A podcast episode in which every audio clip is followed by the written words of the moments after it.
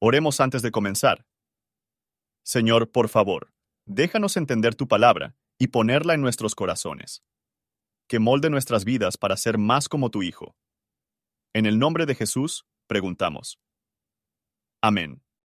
Salmo 86 Inclina, oh Jehová, tu oído y óyeme, porque estoy afligido y menesteroso. Guarda mi alma, porque soy pío. Salva tú, oh Dios mío, a tu siervo que en ti confía.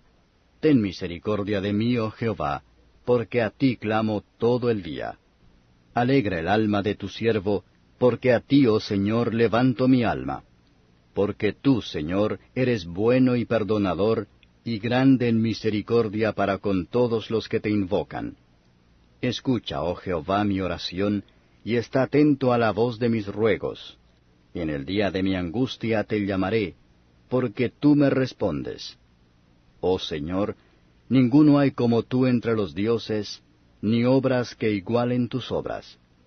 Todas las gentes que hiciste vendrán y se humillarán delante de ti, Señor, y glorificarán tu nombre porque tú eres grande y hacedor de maravillas, tú solo eres Dios. Enséñame, oh Jehová, tu camino, caminaré yo en tu verdad. Consolida mi corazón para que tema tu nombre. Te alabaré, oh Jehová, Dios mío, con todo mi corazón, y glorificaré tu nombre para siempre. Porque tu misericordia es grande para conmigo, y has librado mi alma del hoyo profundo. Oh Dios, soberbios se levantaron contra mí, y conspiración de fuertes ha buscado mi alma, y no te pusieron delante de sí. Mas tú, Señor, Dios misericordioso y clemente, lento para la ira y grande en misericordia y verdad, mírame y ten misericordia de mí. Da tu fortaleza a tu siervo, y guarda al hijo de tu sierva. Haz conmigo señal para bien, y véanla los que me aborrecen y sean avergonzados. Porque tú, Jehová, me ayudaste y me consolaste. Comentario de Matthew Henry Salmos, capítulo 86, versos 1 a 7. Nuestra pobreza y la miseria, cuando sentí, suplicar poderosamente en nuestro nombre, en el trono de la gracia. El mejor autopreservación es comprometernos con protector de Dios. Yo soy uno a quien tú favorest, has escogido para ti y hecho partícipe de la gracia santificante. Es un gran estímulo para la oración, para sentir que hemos recibido la gracia transformadora de Dios, hemos aprendido a confiar en Él. Y para ser sus siervos, podemos esperar consuelo de Dios cuando nos mantenemos nuestra comunión con Dios. La bondad de Dios aparece en dos cosas, en dar y perdonar.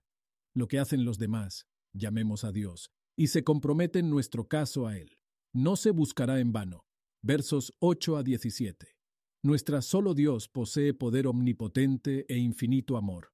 Cristo es el camino, la verdad, y el alma creyente será más deseoso de enseñar el camino, la verdad, y el alma creyente será más deseoso de enseñar el camino, la verdad de Dios, para andar en ella, que ser librado de la angustia terrenal.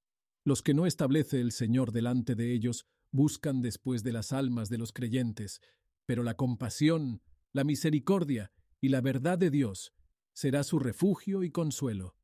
Y aquellos cuyos padres eran los siervos del Señor, puede instar a esto como una declaración de por qué se debe escuchar y ayudarles. Al considerar la experiencia de David y la del creyente, no debemos perder de vista a aquel que, siendo rico, por nosotros se hizo pobre, para que por su pobreza fueseis enriquecidos. Gracias por su atención. Y si te gusta esto, suscríbete y considera darle me gusta a mi página de Facebook y únete a mi grupo Jesús Responde las Oración. Que Dios bendiga tu día. Hola, somos Mark y Pearl Lambert y somos los ministros de Jesús Responde las Oraciones. Si le gusta este ministerio, por favor ayúdenos a apoyarlo. El enlace para donar se encuentra en la descripción a continuación. Gracias y Dios te bendiga.